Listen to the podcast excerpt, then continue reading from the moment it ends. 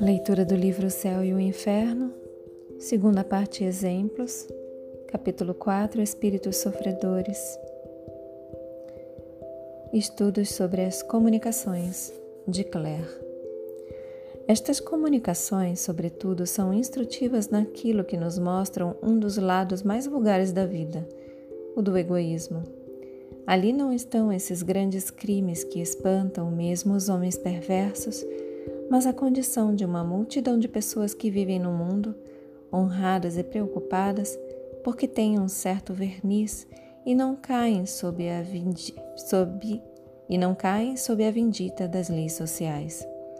Esses não são, não mais, no mundo dos espíritos, castigos excepcionais cujo quadro faça tremer, mas uma situação simples, natural, consequência de sua maneira de viver e do estado de sua alma.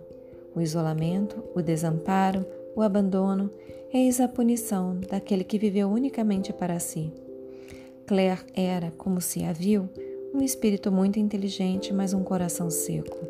Na terra, a sua posição social, sua fortuna, suas vantagens físicas lhe atraíam homenagens que afagavam a sua vaidade, e isso lhe bastava. Lá encontra somente a indiferença e o vazio se fez ao seu redor. Punição mais pungente que a da dor, porque é mortificante, porque a dor inspira a piedade, a compaixão. É ainda um meio de atrair as atenções, de fazer ocupar de si, de se interessar com a sua sorte. A sexta comunicação encerra uma ideia perfeitamente verdadeira naquilo que explica a obstinação de certos espíritos no mal. Admira-se em ver que são insensíveis ao pensamento, ao espetáculo mesmo da felicidade da qual gozam os bons espíritos. Estão exatamente na posição de homens degradados, perdão, estão exatamente na posição de homens degradados que se satisfazem na lama e nas alegrias grosseiras e sensuais. Ali esses homens estão, de alguma sorte, no seu meio. Eles não concebem prazeres delicados. Preferem os seus andrajos sujos às vestimentas próprias e brilhantes, porque ali estão mais perfeitamente à vontade. As suas festas báquicas, aos prazeres da boa companhia. Estão de tal modo identificado com esse gênero de vida que se tornou para eles uma segunda natureza. Creem em si mesmo incapazes de se elevarem acima de sua esfera, e é por isso que ali permanecem até que uma transformação de seu ser abra a sua inteligência, desenvolvendo neles o senso moral, fazendo-os acessíveis às sensações mais sutis. Esses espíritos, quando estão desencarnados, não podem adquirir instantaneamente a delicadeza do sentimento e, durante um tempo mais ou menos longo, ocuparão as escórias do mundo espiritual como ocuparam as do mundo corpóreo. Ali permanecerão tanto quanto serão rebeldes ao progresso, mas com o tempo, com a experiência, as atribulações, as misérias das encarnações sucessivas, chega um momento em que concebem alguma coisa de melhor do que aquilo que têm. As suas aspirações se elevam, começam a compreender o que lhes falta e é então que fazem esforços para adquiri-lo e se elevarem. Uma vez entrados nesse caminho, marcham com rapidez, porque gostaram de uma satisfação que lhes parece bem superior, e junto da qual as outras, sendo de grosseiras sensações, acabam por lhes inspirar a repugnância. Pergunta a São Luís: que é necessário entender pelas trevas onde estão mergulhadas certas almas sofredoras? Seriam ali as trevas das quais são tão frequentemente faladas nas Escrituras?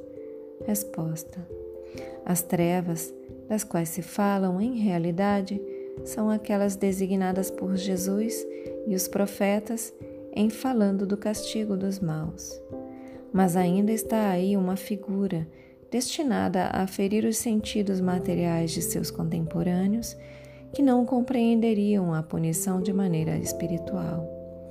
Certos espíritos estão mergulhados nas trevas, mas é necessário entender por isso uma verdadeira noite da alma, comparável à obscuridade da qual está marcada a inteligência do idiota. Não é uma loucura da alma, mas uma inconsciência dela mesma e do que a cerca que se produz tão bem tanto na presença como na ausência da luz material. E, sobretudo, uma punição daqueles que duvidaram do destino do seu ser.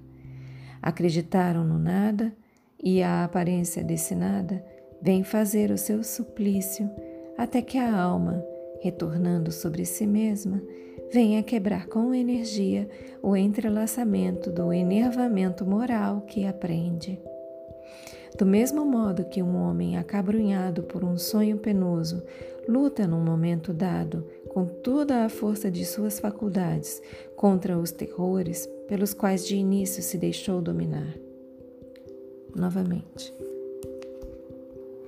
Certos espíritos estão mergulhados nas trevas, mas é necessário entender por isso uma verdadeira noite da alma comparada a, comparável à obscuridade da qual está marcada a inteligência do idiota. Não é uma loucura da alma, mas uma inconsciência dela mesma e do que a cerca que se produz tão bem, tanto na presença quanto na ausência, como na ausência da luz material. É sobretudo uma punição daqueles que duvidaram do destino do seu ser, acreditaram no nada e a aparência desse nada vem fazer o seu suplício, até que a alma, retornando sobre si mesma, venha quebrar com energia o entrelaçamento do enervamento moral que aprende. Do mesmo modo que um homem acabrunhado por um sonho penoso luta num momento dado com toda a força de suas faculdades contra os terrores pelos quais de início se deixou dominar. Essa redução momentânea da alma a um nada fictício, com o sentimento de sua existência, é um sofrimento mais cruel do que se poderia imaginar em razão dessa aparência de repouso com a qual está marcado. Esse repouso forçado, essa nulidade de seu ser, essa incerteza é que fazem o seu suplício. É o aborrecimento, do qual está acabrunhada, que é o castigo mais terrível, porque ela não percebe nada ao seu redor, nem coisas, nem seres são para ela verdadeiras trevas. Assinado São Luís. E agora a comunicação de Claire. Abre aspas. Eis-me aqui. Posso também responder à pergunta colocada sobre as trevas, porque errei e sofri muito tempo nesses limbos onde tudo é soluço e misérias. Sim, as trevas visíveis, das quais falam as Escrituras, existem, e os infelizes, que tendo terminado as suas provas terrestres, deixam a vida, ignorantes ou culpados, são mergulhados novamente. Novamente, sim, as trevas visíveis das quais falam as Escrituras existem, e os infelizes que, tendo terminado as suas provas terrestres, deixam a vida, ignorantes ou culpados, são mergulhados na fria região, ignorantes deles mesmos e de seus destinos. Creem na eternidade de sua situação, balbuciam ainda as palavras da vida que os seduziram, espantam-se e amedrontam-se com a sua grande solidão. São trevas, esse lugar vazio e povoado, esse espaço onde arrastados, gementes, pálidos espíritos erram sem consolação, sem afeições, sem nenhum socorro. A quem se dirigir? Sentem ali a eternidade cair sobre eles. Tremem e lamentam os mesquinhos interesses que marcaram o compasso de suas horas. Lamentam a noite que, sucedendo ao dia, frequentemente arrebatava as suas preocupações para um sonho feliz. As trevas são, para os espíritos, a ignorância, o vazio e o horror do desconhecido. Eu não posso continuar. Fecha aspas, assinado Claire. Também foi dada dessa obscuridade a explicação seguinte, abre aspas. O perispírito possui, por sua natureza, uma propriedade luminosa que se desenvolve sob o império da atividade e das qualidades da alma. Novamente, o perispírito possui por sua natureza uma propriedade luminosa que se desenvolve sob o império da atividade e das qualidades da alma. Poder-se-ia dizer que essas qualidades são para o fluido perispiritual o que é a fricção, o que a fricção é para o fósforo. O brilho da luz está em razão da pureza do espírito. As menores imperfeições morais a obscurecem e a enfraquecem. A luz que irradia de um espírito é assim, tanto mais viva quanto este seja avançado. O espírito, sendo de alguma sorte o seu farol, vê mais ou menos segundo a intensidade da luz que produz, de onde resulta que aqueles que nada produzem estão na obscuridade. Fecha aspas. Essa teoria é perfeitamente justa quanto à irradiação do fluido luminoso pelos espíritos superiores, o que é confirmado pela observação. Mas aí não parece estar a causa verdadeira ou, pelo menos, única do fenômeno do qual se trata visto. Do fenômeno pelo qual se trata visto. Primeiro, que todos os espíritos inferiores não estão nas trevas. Segundo, que o mesmo espírito pode se encontrar alternativamente na luz e na obscuridade. Terceiro, que a luz é um castigo para certos espíritos imperfeitos.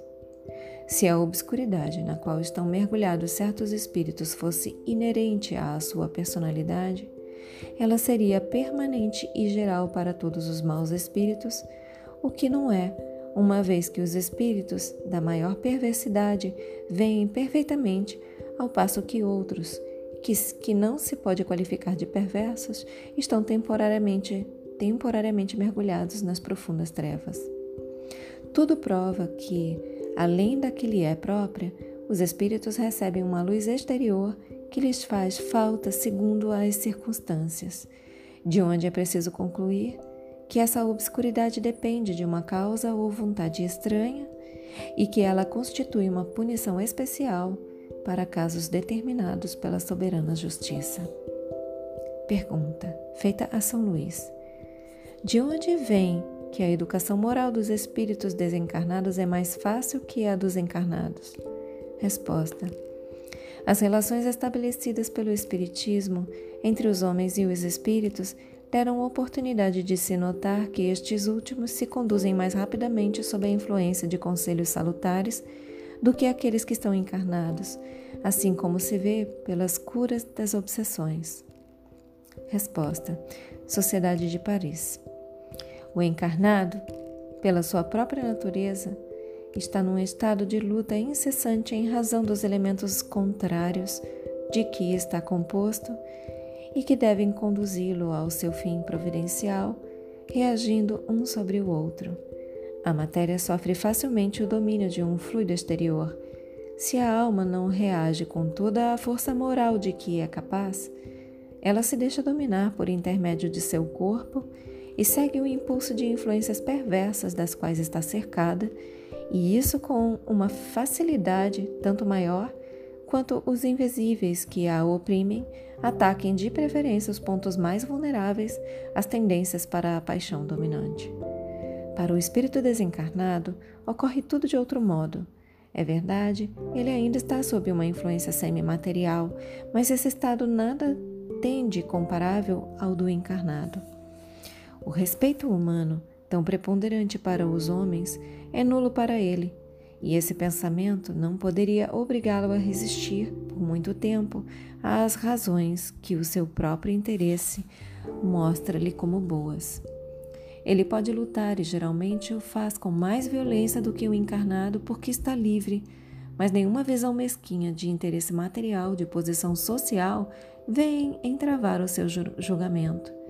Ele luta por amor ao mal, mas adquire logo o sentimento de sua impotência diante da superioridade moral que o domine. A miragem de um futuro melhor tem mais acesso sobre ele, porque está no próprio caminho onde deve cumprir-se, e essa perspectiva não se apaga de, pelo turbilhão dos prazeres humanos. Em uma palavra, não estando mais sob a influência da carne, isso torna sua conversão mais fácil, sobretudo quando adquiriu um certo desenvolvimento pelas provas que suportou.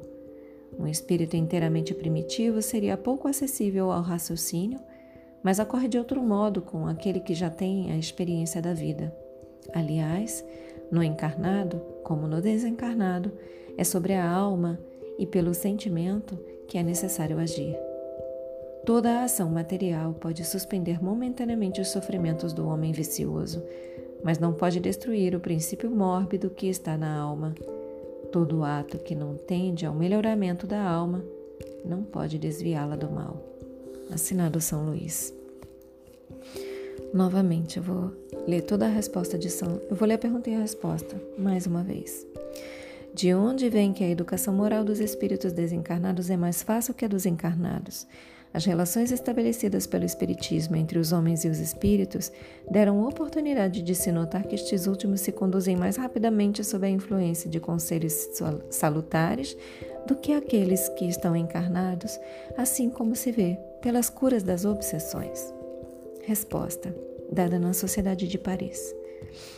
O encarnado, pela sua própria natureza, está num estado de luta incessante em razão dos elementos contrários de que está composto e que devem conduzi-lo ao seu fim providencial, reagindo um sobre o outro. A matéria sofre facilmente o domínio de um fluido exterior. Se a alma não reage com toda a força moral de que é capaz, ela se deixa dominar por intermédio de seu corpo e segue o impulso de influências perversas das quais está cercada, e isso com uma facilidade tanto maior quanto os invisíveis que a oprimem ataquem de preferência os pontos mais vulneráveis às tendências para a paixão dominante. Para o espírito desencarnado, ocorre tudo de outro modo. É verdade, ele ainda está sob uma influência semimaterial, mas esse estado nada tem de comparável ao do encarnado.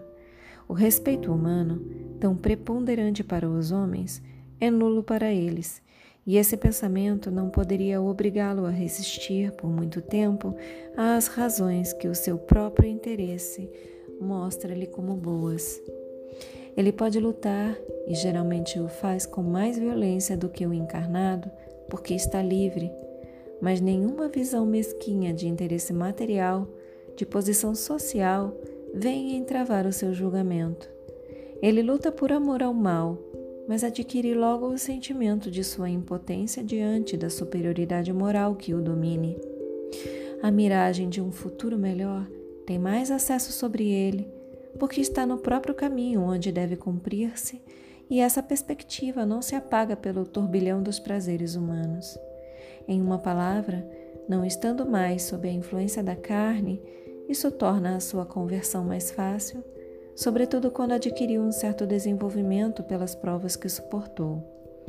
Um espírito inteiramente primitivo seria pouco acessível ao raciocínio, mas ocorre de outro modo com aquele que já tem a experiência da vida. Aliás, no encarnado como no desencarnado, é sobre a alma e é pelo sentimento que é necessário agir. Novamente, aliás, no encarnado como no desencarnado, é sobre a alma, é pelo sentimento que é necessário agir. Toda a ação material pode suspender momentaneamente os sofrimentos do homem vicioso, mas não pode destruir o princípio mórbido que está na alma. Todo ato que não tende ao melhoramento da alma não pode desviá-la do mal. Assinado São Luís. Fechem os olhos, permitam que essas palavras se aprofundem em vocês. Assumam a intenção de contemplar por mais algum tempo sobre essas palavras. Expressem gratidão aos seus guias, mentores, protetores e anjo guardião. Expressem gratidão a Deus. Agradeçam a si mesmos pela continuidade na leitura. E eu também agradeço a vocês pela oportunidade. Boa noite. Namastê.